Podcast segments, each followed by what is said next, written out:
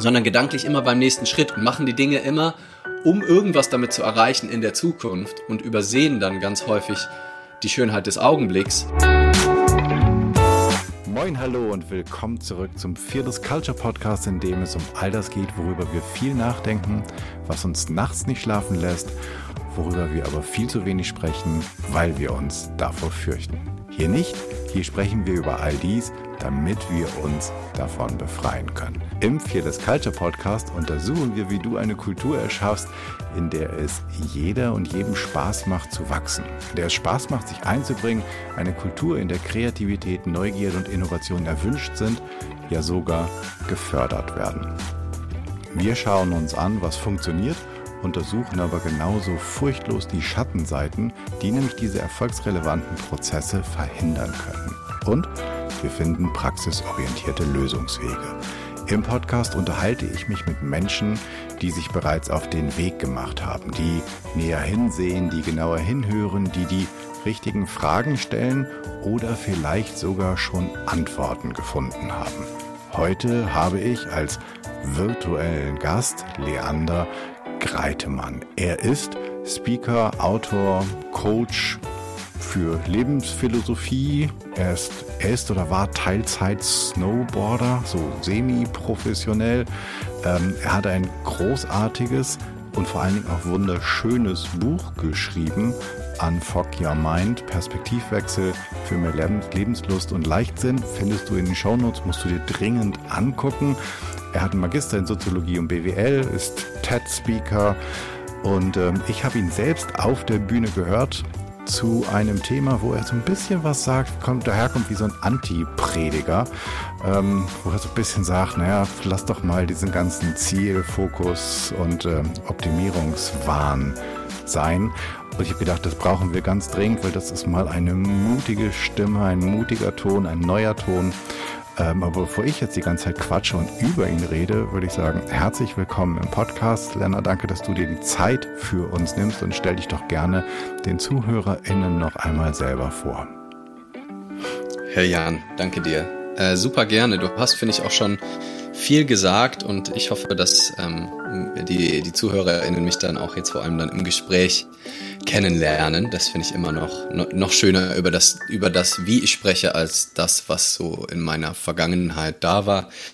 Ähm, ja, also ich interessiere mich auf jeden Fall ähm, schon richtig lang für die Themen und bin extrem dankbar, dass äh, mein Vater da einen frühen Anstoß gegeben hat. Mein Vater, kannst du auch mal, falls noch nicht geschehen, der stand mal auf der äh, gleichen Bühne, auf der du mich auch gesehen hast. Von dem gibt es auch einen coolen Greater-Vortrag. Der ist mittlerweile ähm, 81. Mhm. Also wirklich, ähm, und also mein bester Freund, äh, Sparringspartner, Vorbild, Kumpel in äh, Personalunion. Wir, wir sprechen bestimmt jede Woche am Telefon drei, vier Stunden übers, übers Leben. Ähm, und der hat mich auch damals inspiriert, in der Schule meinen ersten interaktiven Vortrag zu halten im Ethikunterricht über Taoismus.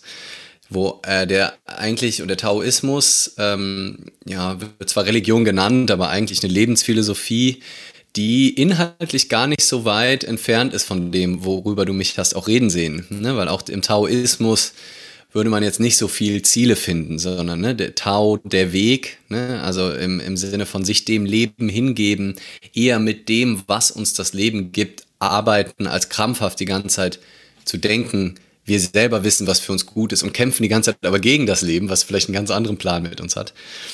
Insofern war das wahrscheinlich schon richtungsweisend, ohne dass ich das damals so wahrgenommen hätte.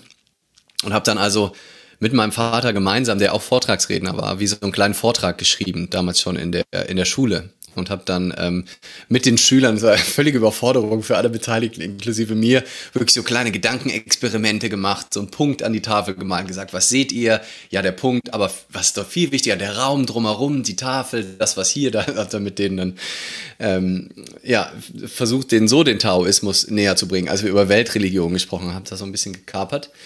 Und ähm, seitdem wusste ich, dass ich in die Richtung will. Ich wusste nicht, dass ich da lande, wo ich heute lande, weil ich eigentlich damals auch schon vielleicht noch unterbewusster versucht habe, auch danach zu leben, nicht so sehr einen zu festen Plan zu haben und genau zu wissen, da will ich hin und ich mache jetzt alles dafür, genau dafür, sondern eher so eine Idee, in welche Richtung kann es gehen. Es ist doch schön, irgendwie mal in diese Richtung loszulaufen.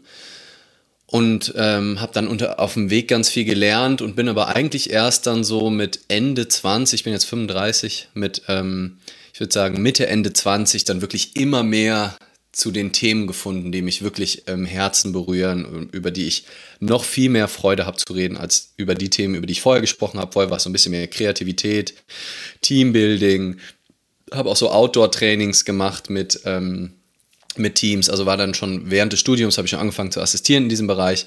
Also viel auch gelernt, Inhalte vor erwachsenen Menschen irgendwie rüberzubringen. Während des Studiums viele Tutorien gehalten. Ähm, und so Stück für Stück irgendwie das Thema gefunden, was mich begeistert hat und, auch die Art, wie ich das rüberbringen will. Und das ja, darf ich freiberuflich seit einigen Jahren machen, in den unterschiedlichen, unterschiedlichsten Ausprägungen. Ähm, also ich irgendwie gefühlt habe ich fünf oder sechs verschiedene Jobs, ähm, weil das sich alles so unterschiedlich anfühlt, was ich mache. Ne? Also ob ich jetzt virtuelle Vorträge halten, ist schon mal ein anderer Job, als einen Präsenzvortrag zu halten. Gestern habe ich mal wieder einen Präsenzvortrag gehalten.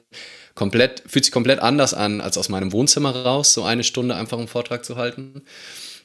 Dann ähm, gibt es jetzt ja, wo man mit ähm, 2 oder 3G ähm, auch wieder ganz gut sich treffen kann, ähm, habe ich jetzt mein erstes offenes Seminar angeboten, wo Menschen dann an zwei Tagen oder fünf Tagen zusammenkommen an einem Ort und ich wirklich tief in die Themen mit einsteigen kann, ist wieder ein ganz anderer Job, als mal kurz so einen Vortrag auf einer großen Bühne abzufackeln.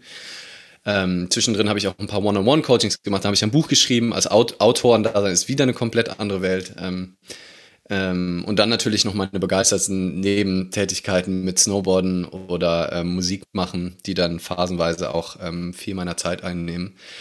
Was mir jeder, wenn, wenn man in der Ziellogik ist, um, um da auch äh, weiter drauf einzugehen, jeder von abraten würde und auch übrigens viele in meinem Leben getan haben, so, mhm. so viele verschiedene Sachen zu machen. Ne? Das heißt ja, fokussiere dich auf das, was du gut kannst und dann wäre da der Beste der Welt drin. Ähm, Seth Godin äh, habe ich auch mal ein, äh, ein, Buch drüber gelesen, man meinte, ne, werde der Beste der Welt in der einen Sache, ne, egal, du musst halt die Nische finden, aber werde da der, weil alles andere Zweiter sein ist scheiße und so.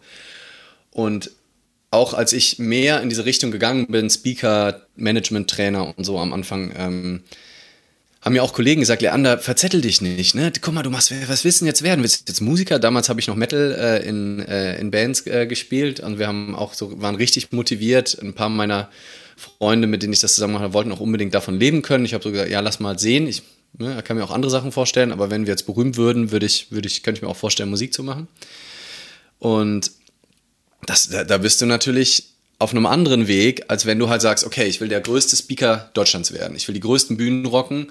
Ich will ähm, Tausende von Menschen bewegen und dann, das heißt, ich gehe auf die Seminare, wo alle hingehen, die Speaker werden wollen. Das heißt, ich lese die Bücher, die dir alle sagen, wenn du Speaker werden willst, musst du diese Bücher lesen. Ich mache die Fortbildung, die alle machen wollen. Und das kann man schon machen und wenn sich das richtig und cool anfühlt und gut anfühlt auf dem Weg, würde ich sagen, tu es. Ne? Die Frage ist halt, wenn dass sich alles immer anfühlt wie ein Umzu. Also ich mache das, ich mache jetzt diese Ausbildung, um dann die nächste, auf die nächste Stufe zu kommen. Auf dieser Stufe kriege ich hoffentlich den Vortrag oder diese Aufträge. Und wenn ich dann das kriege, okay, dann kann ich die nächste und dann Dings. Und irgendwie sind wir aber nie bei dem, was wir tun, sondern gedanklich immer beim nächsten Schritt und machen die Dinge immer, um irgendwas damit zu erreichen in der Zukunft und übersehen dann ganz häufig die Schönheit des Augenblicks. Im Gegensatz dazu, wenn es uns gelänge, dem, was wir jetzt tun, Bedeutung beizumessen und das mit Leidenschaft und Hingabe zu tun, egal was es ist, und mit ein Stück weit mehr Vertrauen darauf, dass das jetzt dann auch das Richtige ist und dass dadurch irgendwas dann ganz Besonderes entstehen kann, weil die Wahrscheinlichkeit ist, dass du natürlich auf dieser, auf der Straße zum Erfolg ist halt Stau, ne? ist so ein, so ein Bild, was ich ganz mhm. gerne mag. Also das, alle sind auf diesem Weg. Und es wird immer Leute geben, die können härter arbeiten als du, die haben irgendwie ein besseres Netzwerk als du, die haben vielleicht mehr Kohle. Also, wenn du den Weg gehst, den alle gehen, ist die Wahrscheinlichkeit, dass da einfach nochmal Leute, vor allem weltweit oder auch allein deutschlandweit bei 80 Millionen Menschen, irgendwelche einfach da noch ziemlich viele vor dir stehen, egal wie hart du arbeitest, ist einfach relativ hoch. Und wenn du aber so dein eigenes Ding machst und ähm, dann auch die Bereiche zusammenbringst, was sich dann, was sich dann bei mir häufig halt auch ergeben hat, dass ich irgendwie die Musik einbaue in meine Vorträge mit den Leuten, die müssen häufig singen, auch wenn sie das nicht wollen. Und gerade das ist dann wieder schön, da lernt man was über sich, über das Leben. Ähm, ich habe Einlagen die in, in, meinen Vorträgen, die ich nur kann, weil ich so viel Snowboard gefahren bin. Und ähm, so entsteht dann halt was Besonderes.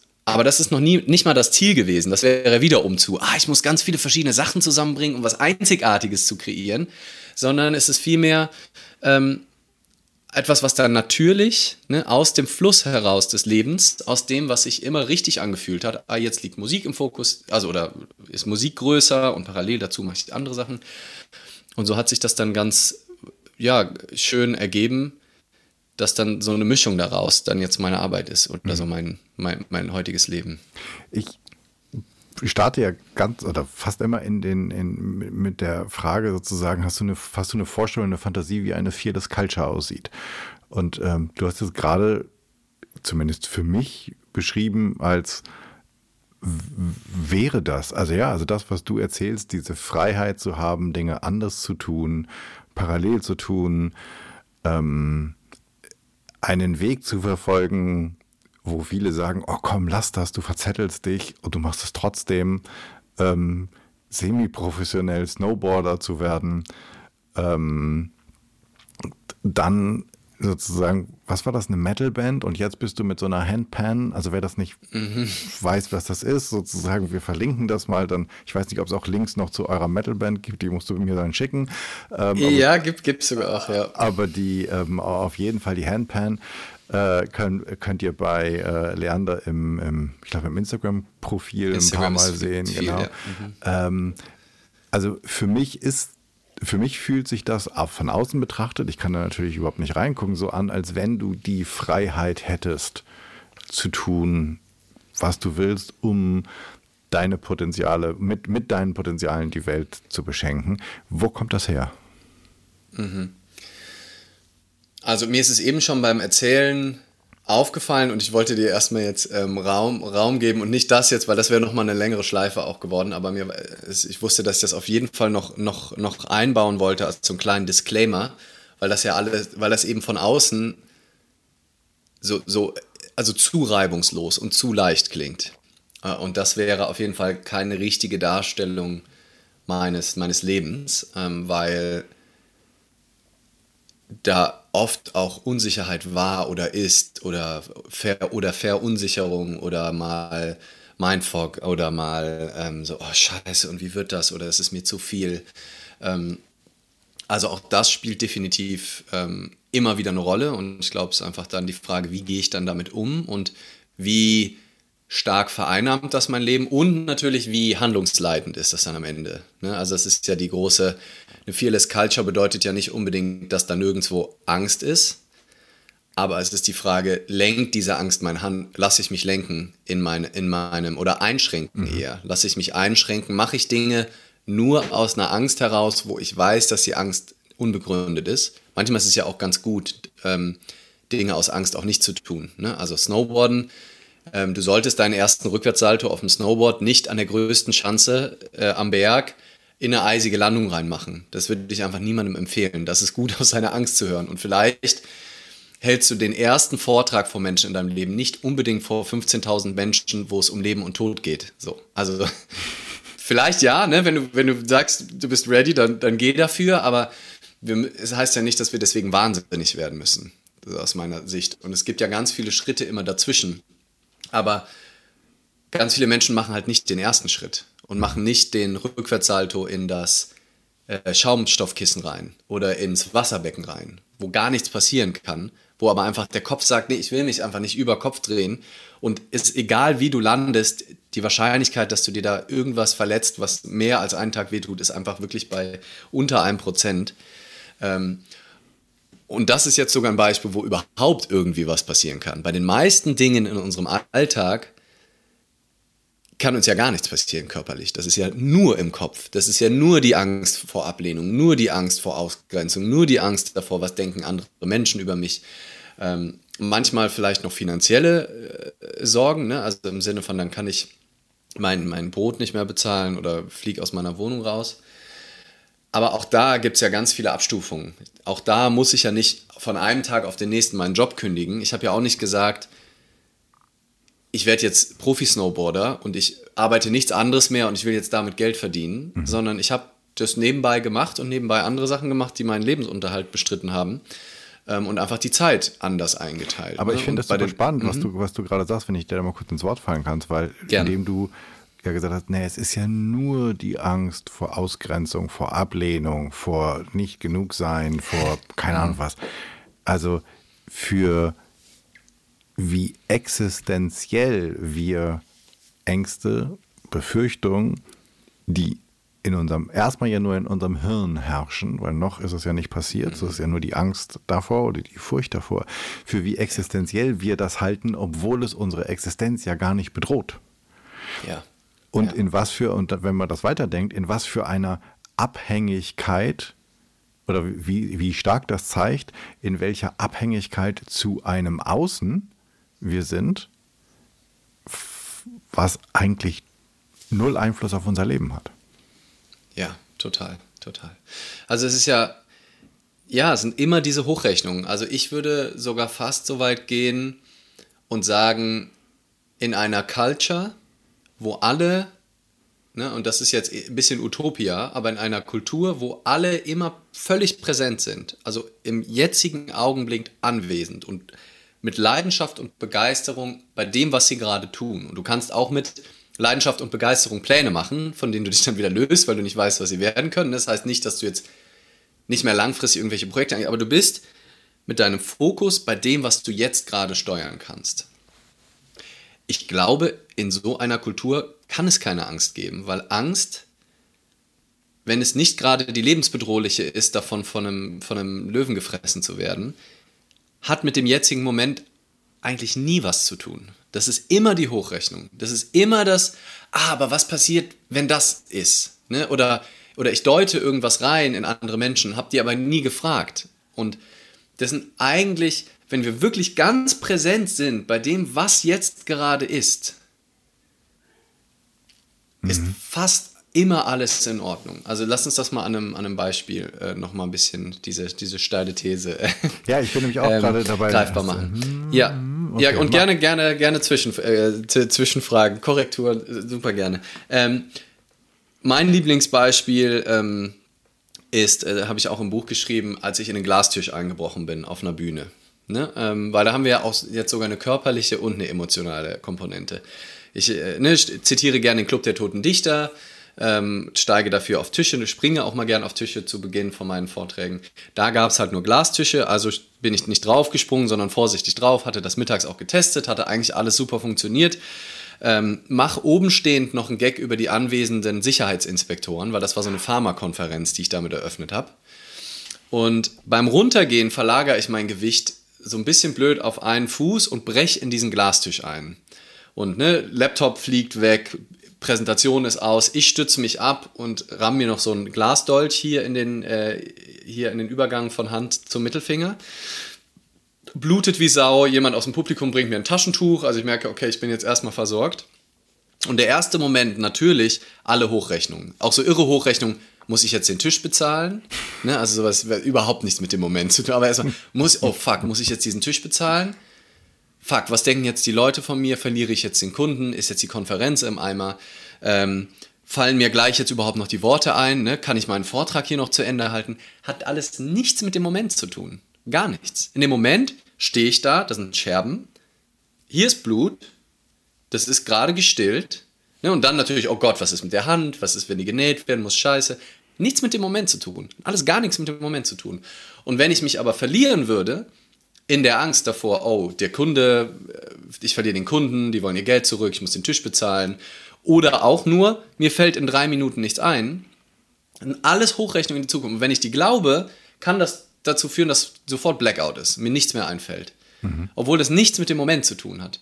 Wenn ich und dann zum Glück ist es mir im Moment relativ gut gelungen, dann dabei zu bleiben, weil ich natürlich auch über diese Themen rede und dachte, was ist denn jetzt gerade wirklich nicht in Ordnung? Ja, eigentlich ist alles in Ordnung. Und dann ne, habe ich, äh, hab ich den Vortrag weitergehalten. Es ging zum Glück auch ein bisschen über kreatives Chaos. Das heißt, ich konnte das noch ganz gut mit einbauen, äh, dass, wie, wie kreatives Chaos aussieht und was nicht unbedingt damit gemeint ist. Ihr müsst jetzt nicht alle in Glastische fallen. Und ähm, ja, und 15 Minuten später war mein Teil erstmal vorbei. Ich wurde, äh, wurde mit dem Krankenwagen in ein nahegelegenes Krankenhaus gefahren. Das wurde genäht. Parallel dazu haben Kollegen von mir irgendwie übernommen, ein bisschen improvisiert, diese Konferenz weiter äh.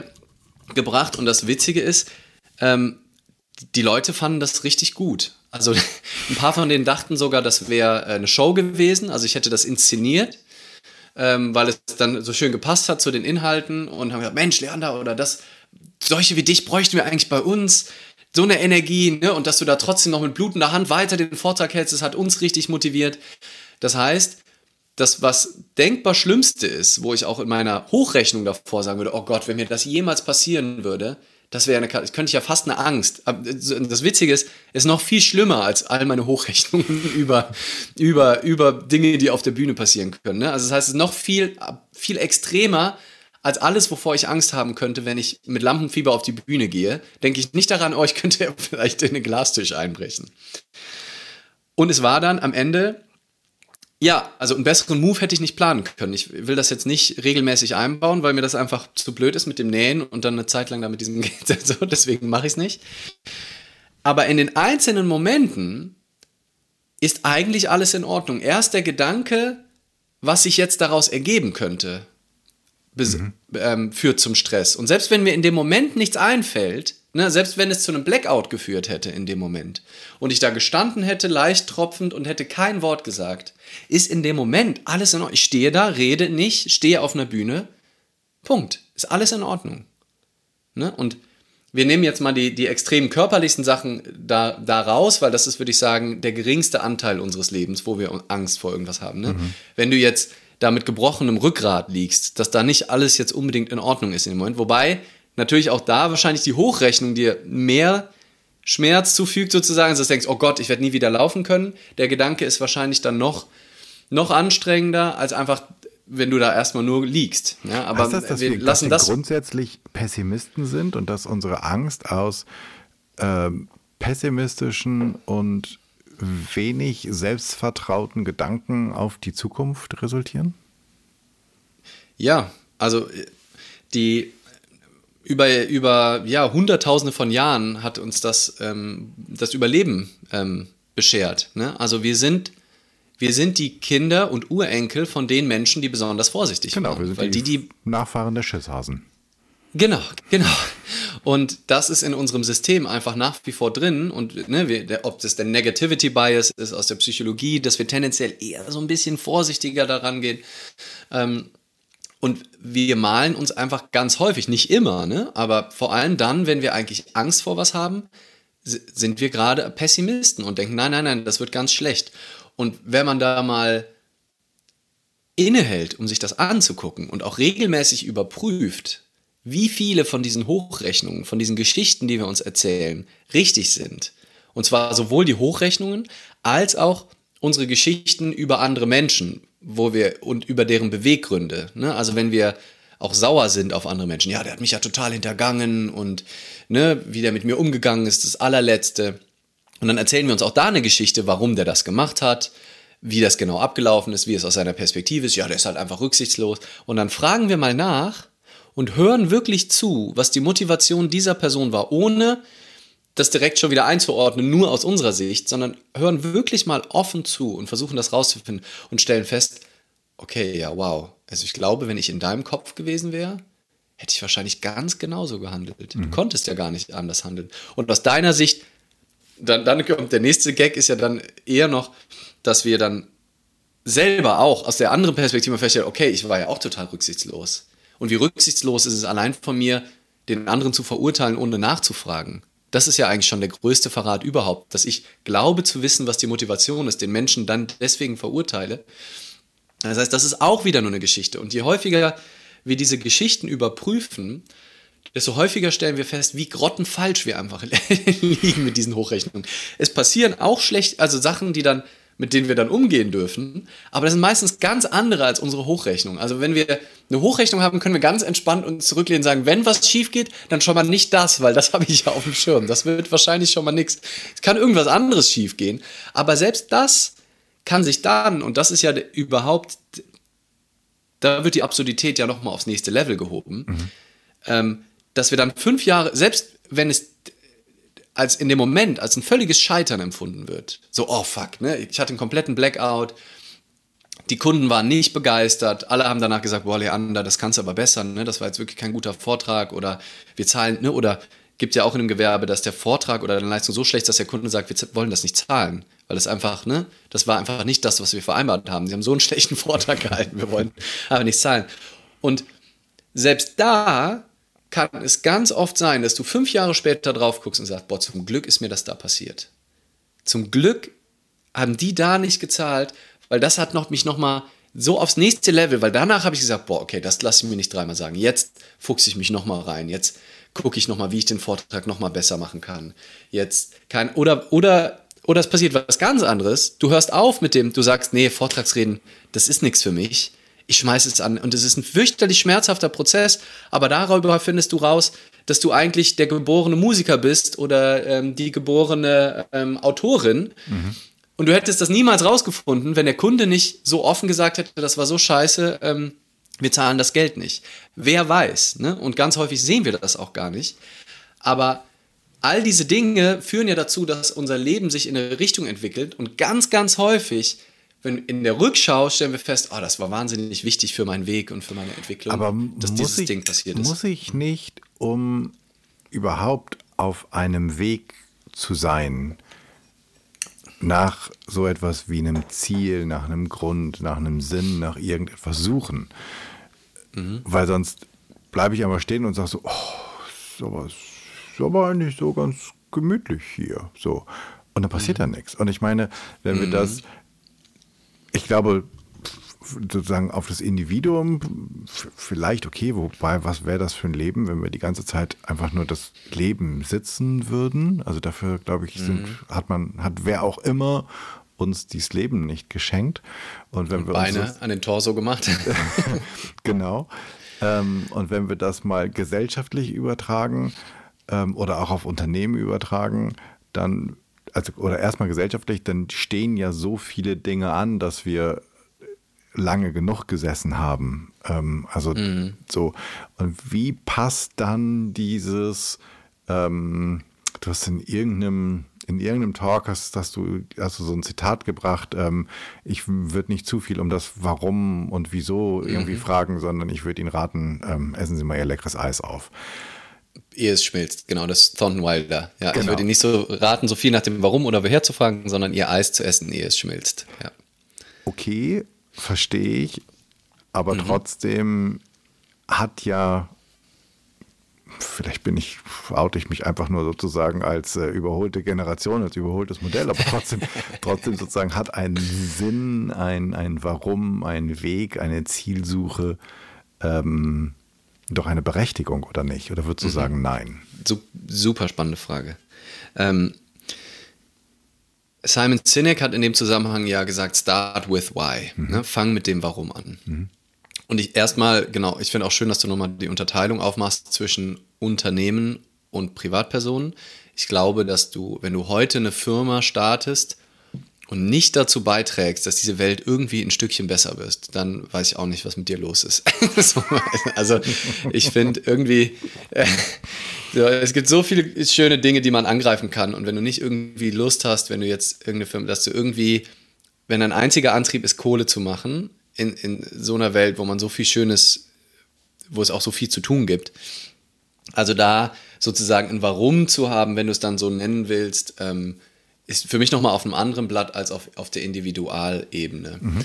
Und ähm, ich würde gar nicht unbedingt sagen, kill, kill the why, also kill, kill das Warum, ne? Und alles ist, ist egal, sondern eher, ich, ich habe es dann so genannt, start with how. Also fang mit dem Wie an. Stell das Wie an die allererste Stelle und aus dieser Haltung heraus geh ins Tun, geh ins Erschaffen, geh, in, geh, geh auf den Weg, geh überhaupt los, geh in irgendeine Richtung und gucke, wohin es dich trägt. Kannst du das Wie erklären? Was meinst du genau ja. mit Wie und wie ja, unterscheidet genau. sich zu dem Wieso oder Why?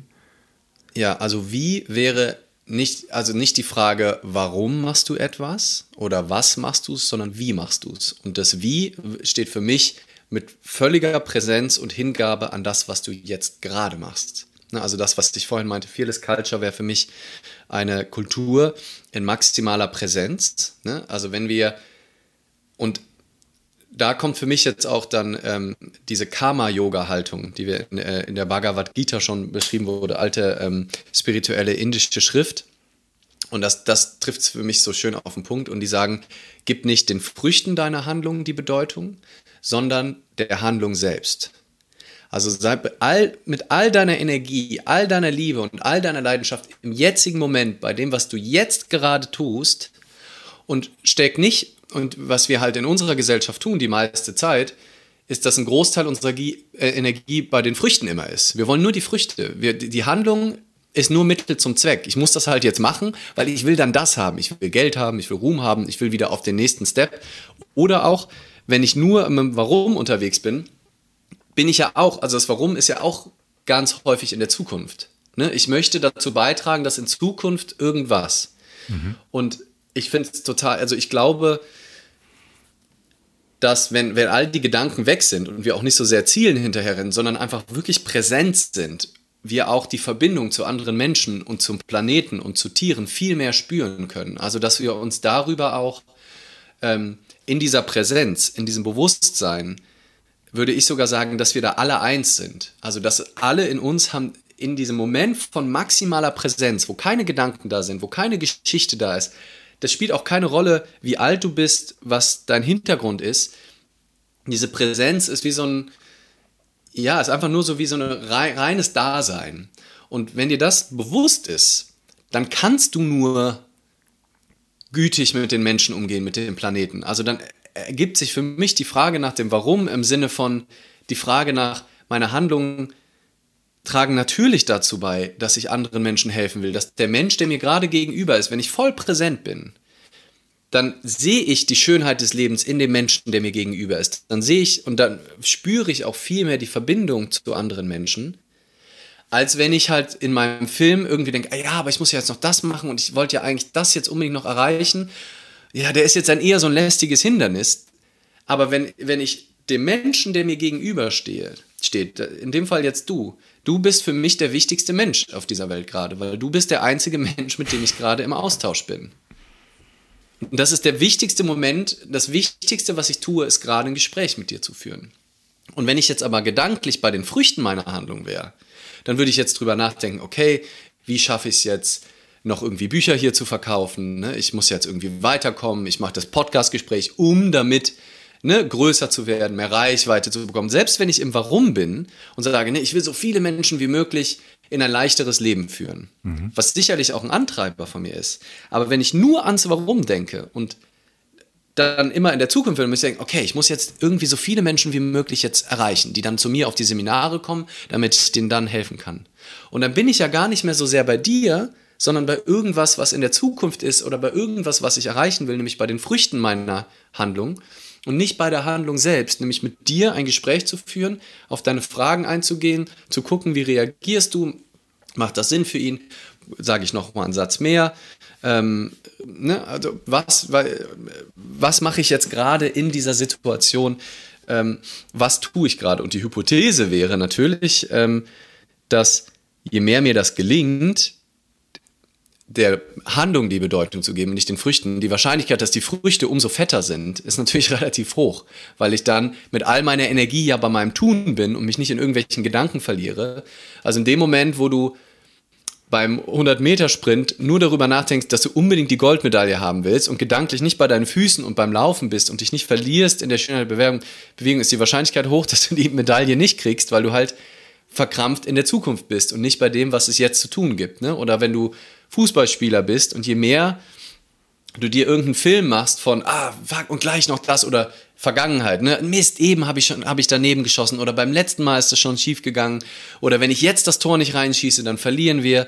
In dem Moment ist es eigentlich schon vermasselt. Aber wenn du einfach der Handlung mit Leidenschaft und Hingabe das, was du jetzt tust, mhm. mit voller Begeisterung tust, dann veredelst du darüber den Moment und dein Tun, den Kontakt zu anderen, zu dem Ergebnis, was du hast und gibst aber das Ergebnis auch ab dann. Also du musst, du musst es dann auch nicht mehr kontrollieren. So, jetzt das so dazwischen. Also ich, ne, komplett im Hier und Jetzt zu sein und sich auf das zu fokussieren. Also das ist immer so mein Thema beim Podcast. Ich, klar versuche ich mir zwischendurch mal eine Notiz zu machen, aber ich muss die meistens nachher einfach nochmal hören, damit ich daraus irgendwelche Shownotes basteln kann, weil das kriege ich nicht hin. Entweder ich bin jetzt hier oder ich bin bei den Notizen. Ja. So.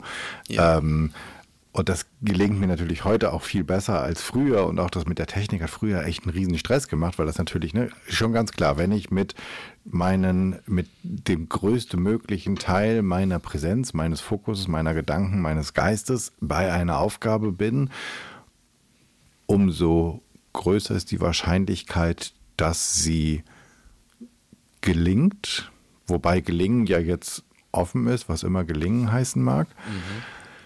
Und trotzdem bleibe ich noch mal so ein bisschen dabei, wahrscheinlich, weil das, weil, weil, weil der Gedanke einfach schwer ist. Ich, keine Ahnung, ich bin mal ganz gespannt, wenn du jetzt zuhörst, wie, wie dir das geht mit dem Gedanken, dass, aber braucht meine Handlung nicht eine Richtung? Also braucht mhm. nicht meine, meine Handlung ein Why? Und ich mache noch einen hinterher, weil den, den, den, ich, mache relativ häufig auch, ich, ob mit, mit Individuen, Teams oder mit Unternehmen, so Geschichten, wo es um, um Visionen und Werte geht. Und da habe ich gerade gedacht, ja, vielleicht stimmt das.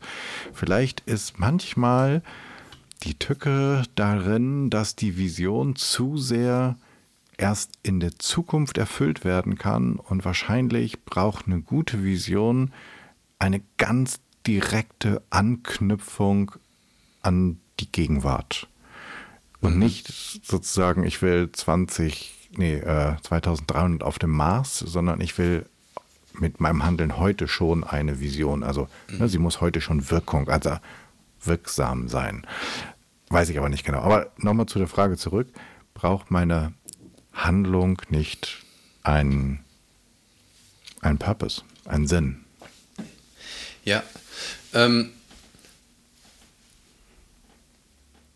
Ich würde sagen, dass du, dass das, also, ne, also wie gesagt, aus der Haltung, aus dieser Haltung heraus von Präsenz und ich gebe die maximale Aufmerksamkeit auf das, was ich jetzt tue und fange von da aus an, kann ich dann immer noch auch eine große, eine große Vision haben ne? oder ein Warum oder generell muss ich mich ja entscheiden, mache ich jetzt das oder mache ich jetzt das? Gehe ich los? Ne? Also in welche Richtung gehe ich los? Da, na, sagen wir, du bist, machst einen Sommerurlaub irgendwo in Österreich und dann überlegst du ja morgens, ziehe ich mir eine Badehose an und gehe ich zum See oder ziehe ich mir Wanderschuhe an und gehe ich, gehe ich Richtung Berg. Mhm. Ne? Also das, das darfst du dir ja irgendwie überlegen morgens, in welche Richtung geht's los. Aber wenn du wie fokussiert bist und nicht zielfokussiert und der Handlung die Bedeutung gibst und du stellst auf dem Weg zum, zum Berg, ne, du willst unbedingt, wenn, wenn du zielfokussiert bist, ist es gibt ganz klar, du musst zu diesem Gipfelkreuz. Ne? Also da, da musst du hin und wenn das Wetter schlecht wird zwischendrin, da muss es schon wirklich in tiefe Schlechtwetterfront kommen, die dich davon abhält. Aber wenn du richtig Zielfokus, wenn du so ein richtiger Zielstreber bist, dann sagst ich ziehe das durch. Es ist nur dann, es ist ein guter Tag, wenn ich wirklich auch bei diesem Kreuz war. Und wenn du aber mehr im Moment bist, wenn das Wie das Wichtigste ist, nämlich wie geht es dir? Nicht warum gehst du, wohin gehst du, was geht, sondern wie geht es dir? Und du merkst auf dem Weg nach oben, da geht es jetzt zum Kreuz, aber da rechts ist irgendwie so eine coole, so eine Brücke, die geht über eine Schlucht, da ist ein Wasserfall. Das sieht irgendwie viel besser aus. Warum, ne, warum muss ich denn unbedingt auf dieses Kreuz hoch? Nur weil ich dann irgendwie so einen Haken in meinem Buch habe und denke, yay, guck mal, ich war auf dem Gipfelkreuz. Das ist irgendwie viel schöner. Oder dieses Hochgehen ist irgendwie heute so anstrengend. Ich merke auch, ich bin ein bisschen kurzatmig und der Fuß tut weh. Ich gehe mal lieber ein bisschen parallel. Ich muss gar nicht weiter hochgehen. Mhm. Und dann gehst du über diese Brücke und dann triffst du da irgendwie total coole Menschen, die auch eher so nicht die, die Zielstreber sind, die nach oben gehen, sondern die haben irgendwie auch eine gute Zeit, die hängen ab und dann lernst du die kennen. Und dann sagen die, komm mal hier, ist noch ein, äh, keine Ahnung, ist noch ein kalter Bach, komm, wir gehen mal jetzt noch Eisbaden hier in diesem Gletscherfluss. Sagst du, ja, why not, komm, gehe ich dahin. Wenn du aber glaubst, dass dein Lebenssinn in dem Erreichen von Zielen liegt oder in dem Warum, ne, was auch immer, also wenn man es jetzt auf das Warum nimmt, ne, da oben das ist der, der Sinn ist, den Berg zu besteigen, weil da oben, ne, was weiß ich, was ist. Kann es sein, dass du halt dann starrsinnig die Einladung des Lebens oder auch gar nicht die schöne, du siehst gar nicht diesen Weg mit der Hängebrücke, weil es ist, du guckst ja nur, wo geht's zum Gipfel und wie schnell komme ich dahin. Und ähm, das Gleiche halt, wenn du, wenn du, wenn du halt sagst, ich muss ne, keine Ahnung, in meinem Bereich, ich will unbedingt, ne, alle sagen mir, ich soll fünf, sechs oder siebenstellig im Monat oder im Jahr verdienen, wenn ich die ganzen Werbungen, die mir angezeigt werden als, mhm. als Speaker, mhm. irgendwie, ich muss viele Steuern sparen und, und eine bestimmte Anzahl an Stellen an Umsatz machen pro Monat oder pro Jahr. Mhm. Und wenn es dir darum geht, triffst du halt ganz viele Entscheidungen, die, die dich dahin bringen. Und dann musst du natürlich jeden Auftrag annehmen, ist ja klar, weil es sind ja mehr Stellen in deinem Dings. Und dann arbeitest du das Ding ab und machst immer mehr, aber verlierst darüber halt das, wie es dir damit geht, was wirklich die Dinge sind, die dich begeistern, wo du leicht in deine Freude kommst. Du hast auch gar nicht den Raum, um stehen zu bleiben und mal zu gucken und vielleicht na, durchzuschnaufen und was komplett Neues zu entdecken, weil es halt so viel in die Richtung geht. Und, und ne, um dein, auf deine Frage nochmal spitz äh, zu antworten, trotzdem braucht es natürlich eine Idee. Und gerade wenn man jetzt, äh, ne, du hast von Teams gesprochen, wenn du zu fünft bist, musst du morgens überlegen, gehen wir jetzt, ne, gehen wir zum See oder gehen wir auf den Berg? Und dann gehst du erstmal los. Und ich nenne für mich Ziele Ideen. Also das sind für mich keine Ziele, sondern Ideen. Ich habe jetzt die Idee, ne, zum Beispiel, ich habe die Idee, nächstes Jahr an Ostern ein Fünf-Tages-Retreat zu machen. Offenes Seminar, wo Leute dahin kommen. Und ich habe auch die Idee, auch einiges dafür zu tun, dass Leute dann dahin kommen. Ne? Das heißt, ich mache auf Instagram darauf aufmerksam, ich halte Vorträge, äh, werde da wahrscheinlich auch dann darüber sprechen. Wenn sich aber im Januar zeigt, dass das keine gute Idee war, weil die Leute haben keinen Bock auf fünf Tage, Corona kommt dazwischen, ist es für mich total fein, dann zu sagen, es findet nicht statt. Ich muss das dann auch nicht machen. Und das ist die Frage, die ich habe, weil ich habe mich gerade bei deiner kleinen Österreich-Geschichte, ehrlich gestanden, ertappt gefühlt.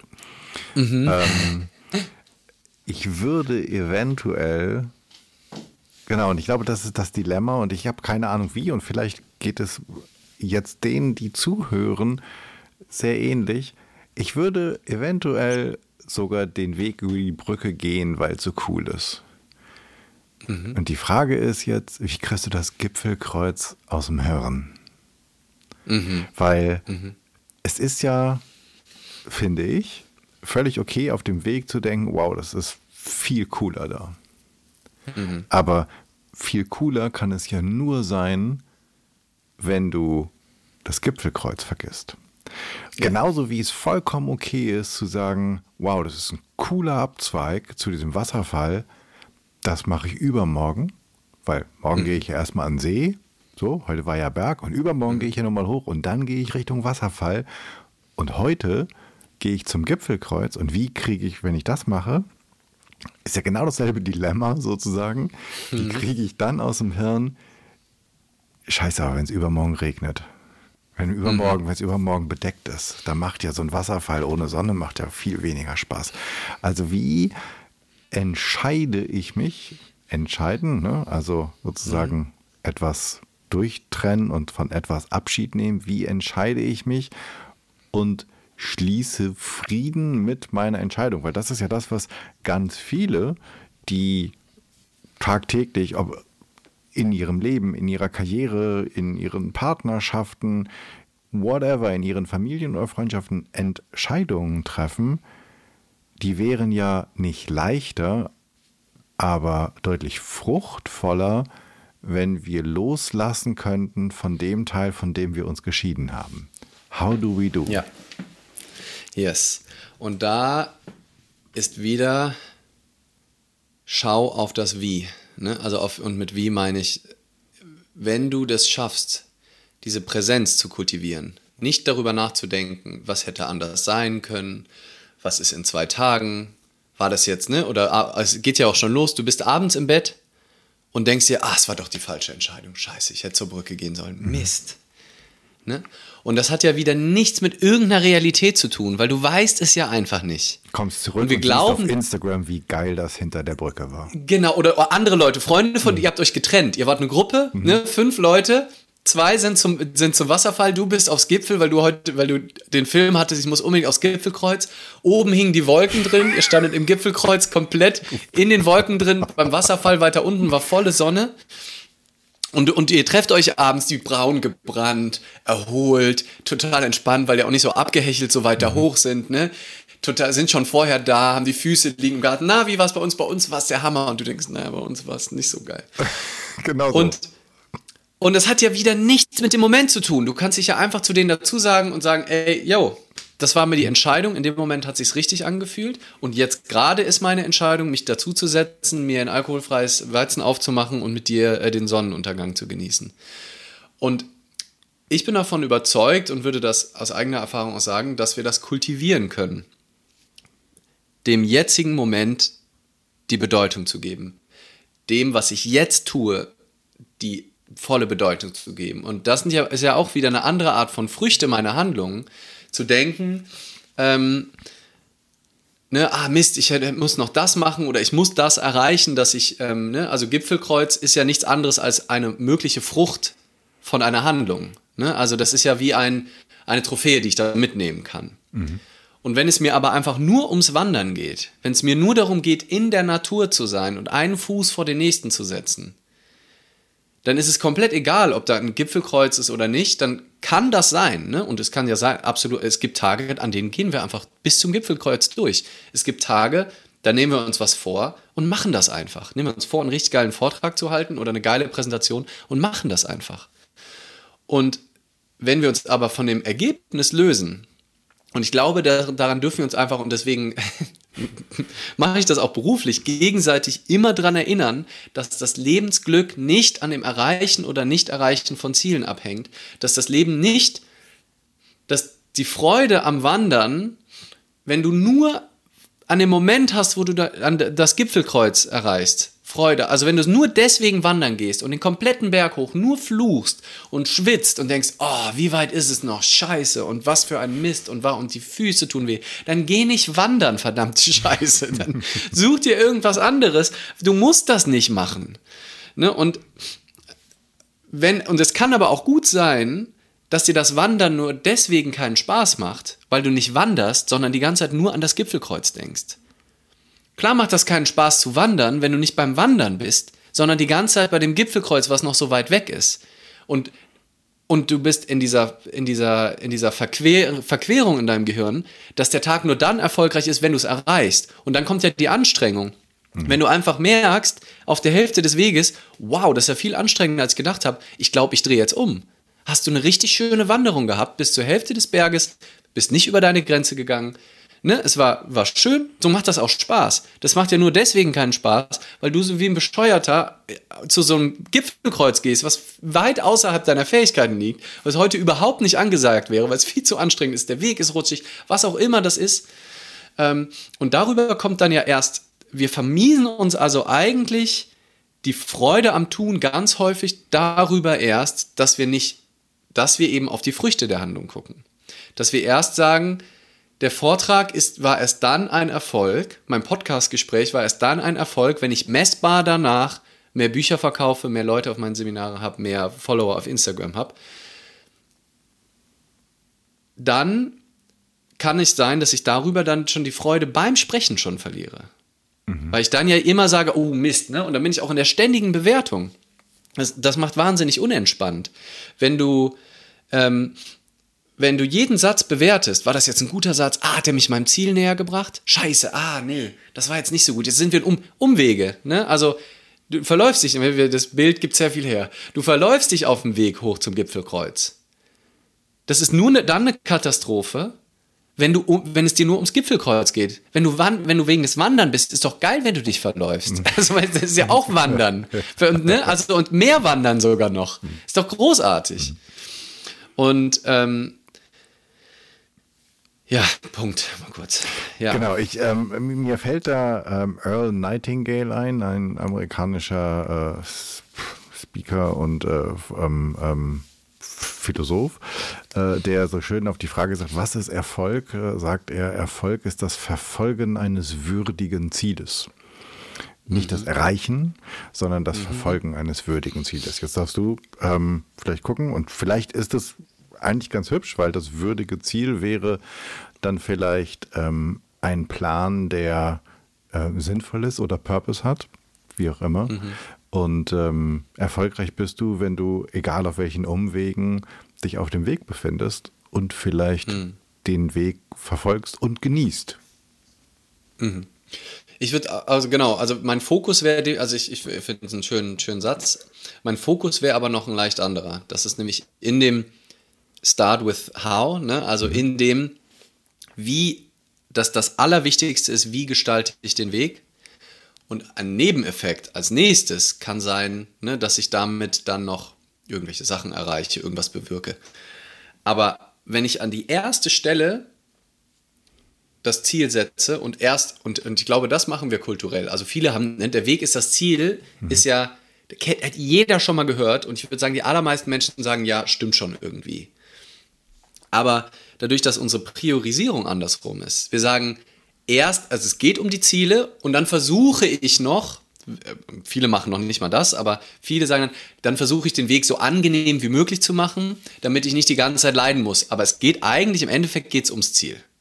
Ne? Und dann versuche ich sozusagen den Weg dahin halbwegs angenehm zu gestalten. Sollte aber andersrum sein, mache den jetzigen Moment zum wichtigsten deines Lebens. Und als Nebeneffekt kann es sein, dass du noch tolle Sachen bewirkst. Aber das ist wie ein, das gibst du ab auch. Und das befreit wahnsinnig. Und das macht dich übrigens, Fearless Culture, macht dich komplett angstfrei, weil es kann ja nichts mehr schiefgehen.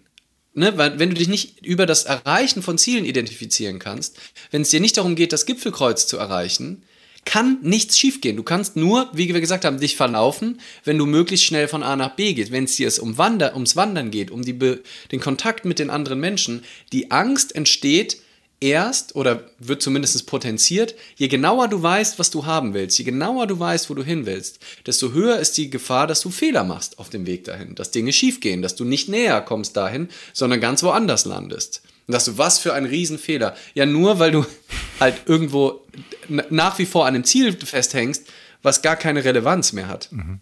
In dem Moment, wo das schon immer nur eine Idee war, die vielleicht funktionieren könnte, der Fokus aber auf dem Tun und auf der Handlung im Jetzt liegt, bist du sowas von frei, in jedem Moment damit umzugehen, was jetzt gerade da ist. Ne? Also ich wäre ja auch in meiner Wortwahl, ne, wenn, wenn in, ich in diesem Gespräch eine Intention habe, ein Umzu, ne, ich will dich von mir überzeugen, ich will, ne, wie gesagt, Verkäufe steigern, was auch immer, kann ich Sätze sagen, die dem mehr oder weniger zuträglich sind. Mhm. Und das macht mich vorsichtig.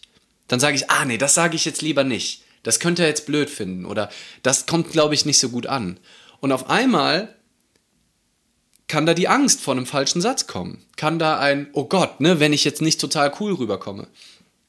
Wenn du einfach sagst, ich gebe mich jetzt dem hin, dem Gespräch der Situation mit all dem, was ich habe und ich bin voll da.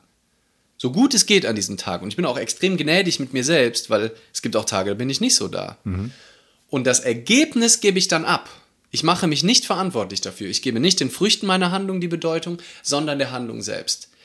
Das kann dich wahnsinnig Angst befreien. Was ist der erste Schritt deiner Meinung nach dahin, sich vom Ziel zu befreien? Ich glaube, dass bewusst, also Bewusstsein ist, finde ich, fast immer der erste Schritt. Also sich wirklich zu fragen, und das kann ich für niemanden entscheiden, ne? Also, wenn jetzt jemand sagt, ich bin so glücklich mit meinem Zielkonzept und fahre damit gut, super, ne? Aber der erste Schritt Bewusstsein, wenn man wenn es schon merkt, dass es nicht gut ist, dann würde ich sagen, ist gut und guck mal noch mal genauer hin und sich wirklich mal die Mechanismen angucken und auch mal anzuschauen, wie lange war ich denn in meinem Leben bisher, wenn ich so Ziele erreicht habe? Wie lange war ich denn wirklich glücklich? Wie, ne, wie viel Glück und Zufriedenheit und ähm, Leichtigkeit in meinem Leben kommt, wenn ich mich diesem Glück, äh, diesem Zielprinzip aussetze und wie viel potenzielles Glück steht in diesem anderen. Und das wirklich mal anzuschauen, sich dessen bewusst zu werden und sich der Absurdität aus meiner Perspektive von dieser Zielfokussierung bewusst zu werden. Wie das eigentlich jahrelang Aufopferung für diesen kurzen Moment das Ziel erreichen, wo du dann vielleicht, wenn du Glück hast, einen Tag high bist, dann vielleicht aber noch, weil das dann von diesem hohen High fällst du direkt in ein Loch und dann musst du das nächste Ziel suchen, wo du dann wieder drei Jahre lang für aufopferst, hart arbeitest mit dem Gedanken dran, um dann wieder kurz einen Tag Freude zu haben.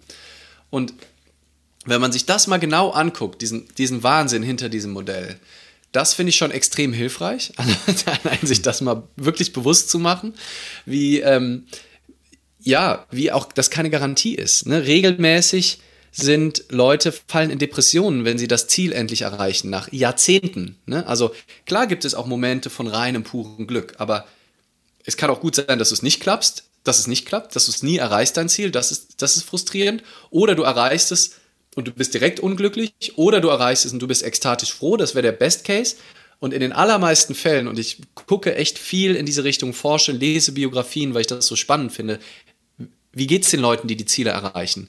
Und wenn man sich umguckt, fast alle, die erfolgreich sind, haben eher eine harte Zeit, in ihrem Glück zu bleiben, mhm. als die, die nicht erfolgreich sind. Und das Witzige ist aber, das absolut Absurde, dass wir alle denken, wir müssen wie die werden, damit wir glücklich sind obwohl es ja diese tausend Geschichten gibt, dass es offensichtlich kein Erfolg kein Garant für Glück ist, sondern eher die Wahrscheinlichkeit noch erhöht, dass es uns schlecht geht, weil wir ganz andere Formen von Problemen, wir haben dann nicht mehr die Probleme, die wir heute haben, aber ganz andere. Wir, sind, wir können Shitstorms produzieren über Nacht aus Versehen, viel leichter. Wir müssen irgendwie mit diesen Stimmungsschwankungen umgehen. Wir müssten äh, Liebe zu finden ist viel leichter, sich normal im Alltag zu bewegen. Also so viele Punkte, wo man zumindest mal sagt, na, es ist auf jeden Fall auch genauso schwierig. Ne? Und mhm. ich würde sogar eher noch sagen, also glücklich sein trotz Erfolg ist eine fast größere Kunst, als ähm, ohne, Erfolg, äh, äh, ohne Erfolg glücklich zu sein. Und trotzdem streben wir alle danach. Und diese Absurdität, also das ist so der erste Schritt, sich da mal wirklich reinzulesen, sich mal Matze Hilscher ähm, im ähm, Hotel Matze, toller Podcast, wo er auch mit vielen mhm. Prominenten, zum Beispiel Luke Mockridge in dem Gespräch, dieses Interview ist vor einigen Wochen aufgezeichnet worden, noch bevor es die Berichterstattung über Luke Mockridge und sein problematisches Beziehungsmuster oder Verhältnis zu Frauen ans Tageslicht gefördert wurde. Ich will die Stelle aber auch nicht rauslöschen, weil das ist Teil des Interviews und es geht Leander hier ja gar nicht um Luke Mockridge an sich, sondern er will anhand der Person etwas zeigen, was wir jetzt einfach aushalten dürfen, dass er ein unglückliches Beispiel gewählt hat. Trotzdem muss ich das an dieser Stelle anmerken.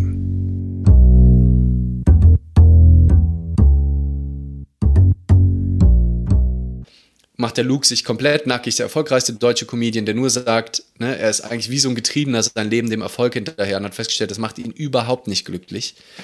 Ähm, ich habe gerade die Bill Kaulitz ähm, von Tokyo Hotel, die Zwischenbiografie gelesen, ne, der jetzt äh, 32 geworden ist und mal so sein Leben reflektiert hat, der einen irren Erfolg mit 15 Jahren hatte mit Durch den Monsun und und das war immer das genau, was sie machen wollten. Und ich glaube, es ging auch gar nicht ohne. Also in einem anderen, der ist so ein verrückter Vogel und so ein liebenswerter, verrückter Vogel. Es wäre auch nichts anderes gegangen.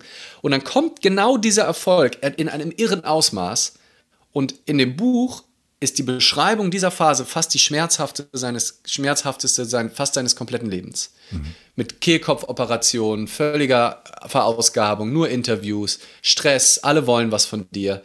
Fans belagern das. Also wirklich, das, die schlimmste Zeit seines Lebens ist eigentlich die erfolgreichste Zeit seines Lebens gewesen. Und das immer wieder. Und das sich wirklich bewusst zu machen, ähm, dass da nicht das Glück liegt, das, das finde ich schon mal ähm, extrem hilfreich.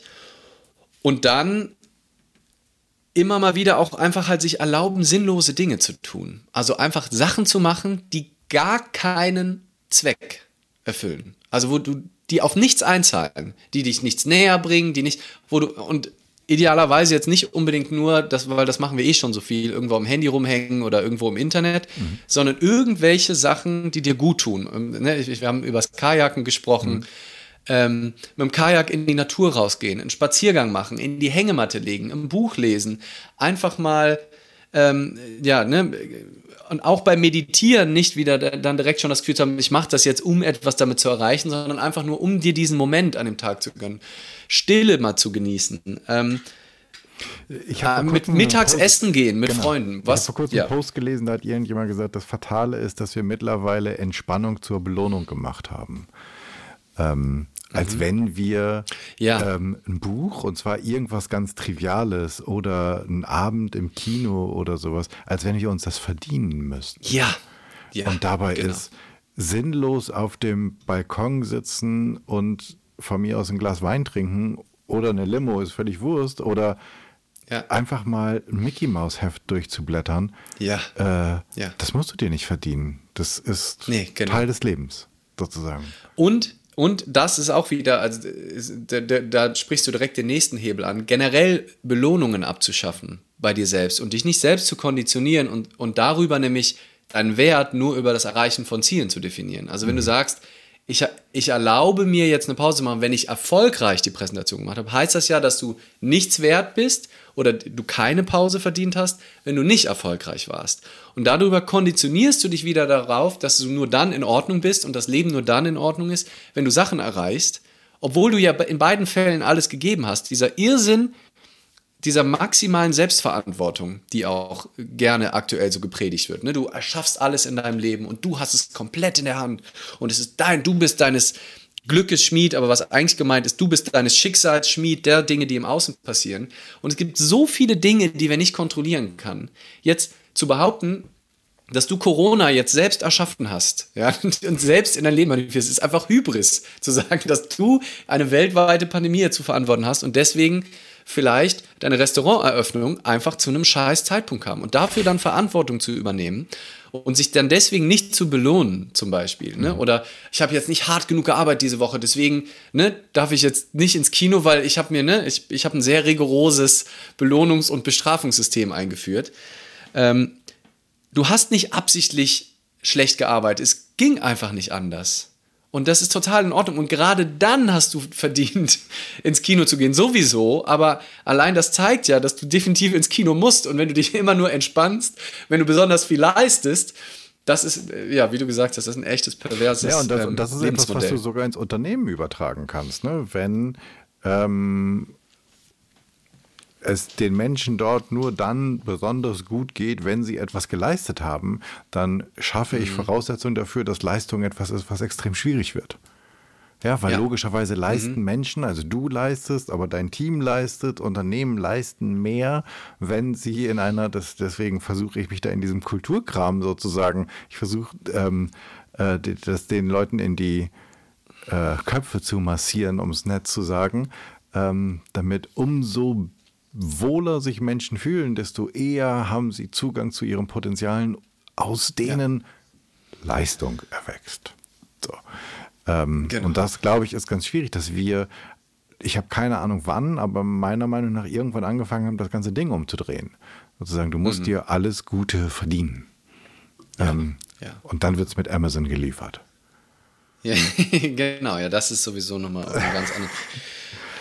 Ähm, und dann klar, dass du das dann aber viel mehr brauchst. Ne? Also wenn du in dieser Zielwelt drin hängst, dann ist halt dein Alltag nicht mehr Freude, weil du die ganze Zeit das nur verschieben. Und dann kannst du, ist auch kein Wunder, dass wir in so einer Welt des Wegwerfens, des Plastik, der Plastikberge im Meer und sowas leben, weil das dann das einzige kurze Glück ist. Weil für irgendwas muss ja dieser Wahnsinn, muss ja für irgendwas gut sein. Wenn du aber und das, das ist nochmal so ein, so ein Gedanken Richtung Sinn des Lebens, ähm, den ich neulich auch hatte. Ich glaube, dass diese extreme Sinnsuche nur kommt, wenn wir eine, ein sinnloses Lebenskonzept haben, wenn wir ein irrsinniges Lebenskonzept haben. Und dieses, ich bin nur in Ordnung, wenn ich Ziele erreiche. Und der Sinn des Lebens ist Ziele erreichen, ist, ne, wie jetzt schon mehrfach dargelegt, für mich ein irrsinniges Lebenskonzept. Und klar brauche ich dann einen Purpose, der mich irgendwie am Rennen hält, weil ich brauche, um diesen Irrsinn auszuhalten, brauche ich wenigstens irgendeinen Sinn. Ich muss irgendwo was Sinnvolles sehen.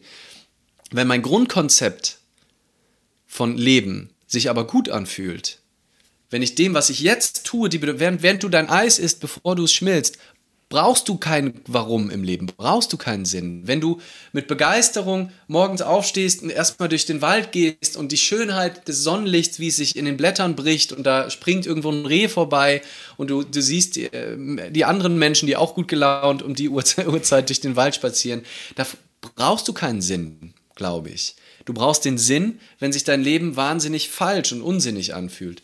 Und ich glaube, dass, also man kann sich dann immer noch fragen, ne, wie gesagt, warum mache ich Sachen? Ich habe eine Idee, in eine gewisse Richtung loszugehen. Ich möchte, an, ich möchte die Welt auch verbessern. Ne? Ich möchte dazu beitragen, dass es dieser, dieser Planet ein schönerer Ort ist.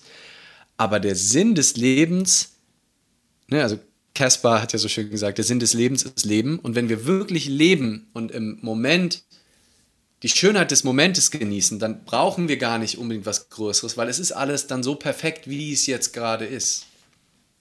Wie ich jetzt darauf gekommen bin, weiß ich nicht mehr genau, aber das fiel mir gerade noch mal, aber es, noch ein. Es ähm, ähm, mutet fast an, als wenn wir damit ein äh, fast ein perfektes Schlusswort gefunden hätten. Ähm.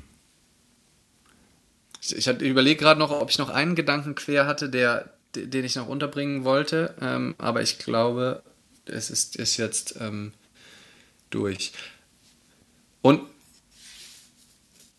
ja, aber das sind im Prinzip, ne, also deine, deine Ausgangsfrage war, wie kann man mehr, ne, also wie kann man sich davon lösen von diesem Ziel und ne, also sinnlose Dinge tun und auch generell gnädig mit sich sein. Also ich, so eine Grundgüte einem selbst gegenüber und nicht, und zwar eine bedingungslose Grundgüte. Ne, wie du gesagt hast, wir belohnen uns dann häufig nur, aber dass wir mit uns so bedingungslos gütig mit uns selber umgehen, wie wir mit unseren allerbesten Freunden oder mit unseren Kindern oder mit unseren Eltern äh, umgehen. So, die müssen nichts dafür tun, um von uns geliebt werden zu werden. Aber wir selber, der uns nächste Mensch, wo wir die meiste Zeit mit verbringen, sind wir häufig so gnadenlos und sagen, du Versager, hast du wieder nicht hinbekommen und da, ne, da musst du jetzt morgen nochmal richtig reinhauen.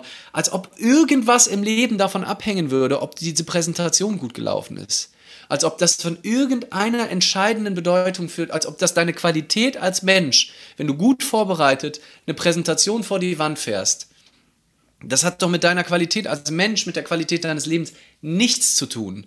Und darüber dann sich die Selbstliebe zu entziehen und zu sagen, nein, nein, nein, das musst du beim nächsten Mal besser machen. Und so ist das nicht.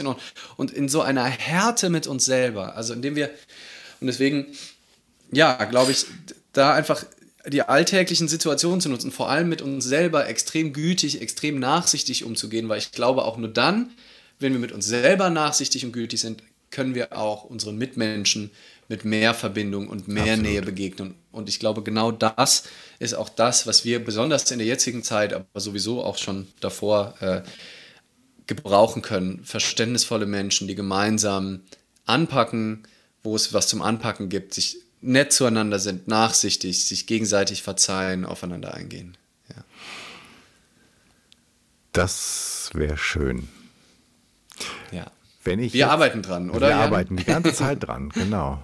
Ähm, und versuchen, ich finde das sehr schön, und versuchen im Moment zu sein und da zu sein.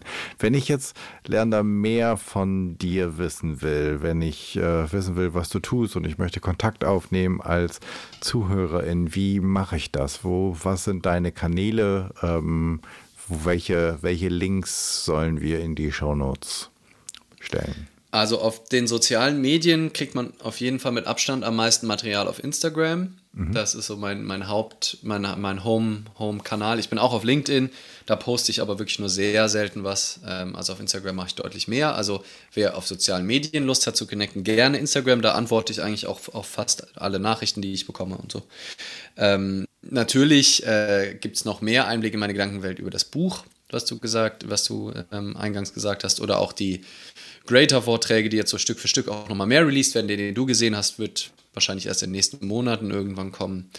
Ähm, und ja, generell da auch einige Podcast-Interviews und die richtige, die, die, die komplette Erfahrung sind natürlich dann die offenen Seminare wieder ab nächstes Jahr Februar ähm, sind so Wochenendseminare oder, oder halt eben Fünf-Tages-Retreats und da geht es natürlich richtig tief in die Themen rein und ähm, ist, glaube ich, auch nochmal eine andere Auseinandersetzung mit den Themen. Das wäre vielleicht auch noch eine Antwort auf die Frage, wie kann ich mich davon lösen für mich persönlich ist es ein Riesenunterschied, ob ich mich solchen Themen ne, mal ein Buch lese oder mir ein Video angucke ähm, oder ob ich wirklich auf ein Seminar oder irgendeinen Workshop gehe und es äh, ist auch egal, ob das jetzt bei mir ist oder bei irgendwem anders, aber sich generell die Zeit und den Raum zu nehmen, mal einen Tag, zwei Tage, fünf Tage, zehn Tage war das längste Seminar, auf dem ich war bei Byron Katie, sich den eigenen Gedanken, den eigenen Filmen, den eigenen Stories im Kopf äh, zu widmen, das ist, finde ich, nochmal auf einem ganz anderen Level, ähm, hat mich das in meinem Leben immer weitergebracht, als nur darüber zu reden oder zu denken, weil es da eben auch ganz viel tun gibt. Absolut, ja.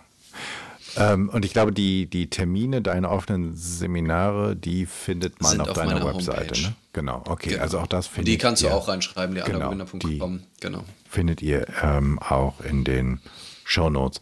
Wenn ich eine Bühne baue, und äh, das ist ja fast dein Wohnzimmer, ähm, und ich lade 100 Menschen ein. Du darfst dir aussuchen, ich buche dich nicht für irgendwas, sondern du darfst dir aussuchen, worüber du redest und du darfst dir auch aussuchen, wen ich einlade, nämlich 100 Menschen. Wen soll ich einladen, worüber willst du sprechen? Also ich glaube, ich würde dann die 100 Menschen versuchen, so ein bisschen gleich verteilt. Ein großer Impact wäre natürlich wahrscheinlich, wenn man so viele Wirtschaftsbosse dahinsetzen würde. Ähm, und da wenn ich ein paar von den Wirtschaftsbossen mal weg von diesem Zieldenken kriegen könnte und es nicht darum geht, wer schneller ins All fliegt. Äh, kleiner Wink zu mhm. äh, Jeff Bezos und ähm, wie heißt der von Virgin? Äh, Brandon. Brandon. Ähm, Richard, Richard Branson. Branson. Genau. Über den habe ich ja auch, äh, auch zitiert. Also wenn's, wenn die, äh, ja, das, das fände ich schon ganz gut, da über weniger Zielfokussierung. Aber ich würde nicht nur die einladen, weil es kann auch gut sein, dass die nicht zuhören. Ich würde auch gerne junge Menschen erreichen. Also hin und wieder spreche ich auch in Schulen, also gerne auch ein paar Schüler und Schülerinnen. Ähm, also wirklich so quer, querbeet. Ähm, und dann würde ich über ähnliche Themen reden, über die wir heute gesprochen haben, über Güte uns selbst, anderen gegenüber, Selbstliebe, aber auch bedingungslose Liebe zu meinen Mitmenschen und Mitgeschöpfen auf diesem Planeten, also auch den, den Tieren ähm, und dem Planeten als solches. Und ähm, ja, dass es eben nicht darum geht, mehr zu erreichen und weil ich glaube, dass diese Idee von Ego und dass es immer größer wird, einen großen Teil äh, zu den Symptomen unserer, unserer heutigen Zeit dann auch geführt haben, zu den, ähm, zu den Zerstörungen. Und wenn wir da, da einfach mehr rüber reden und mehr Bewusstsein für schaffen und dass es nicht darum geht, glaube ich, dann wird es nicht nur den Menschen dann besser gehen, sondern dann auch im Umkehrschluss dann auch dem ganzen Planeten. Sehr schön. Was sollen wir lesen, hören, sehen, anschauen? Hast du einen Tipp für uns? Ja. Oder zwei? Ich finde das Buch im Grunde gut von Rutger Bregmann.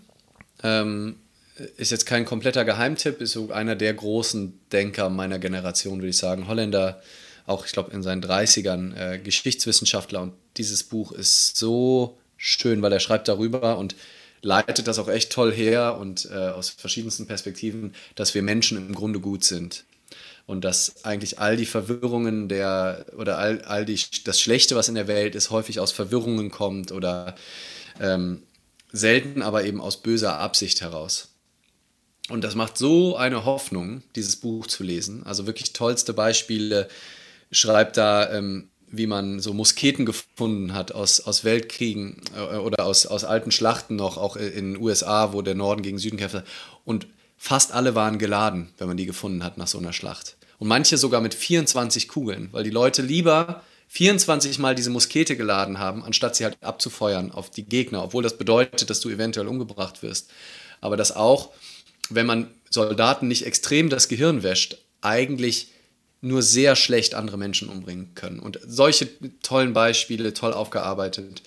Ähm, was einfach eine totale Hoffnung macht und das, den Effekt hat, dass man eben noch viel gütiger ähm, durchs Leben geht und äh, die Hoffnung nicht verliert, vor allem in der jetzigen Zeit.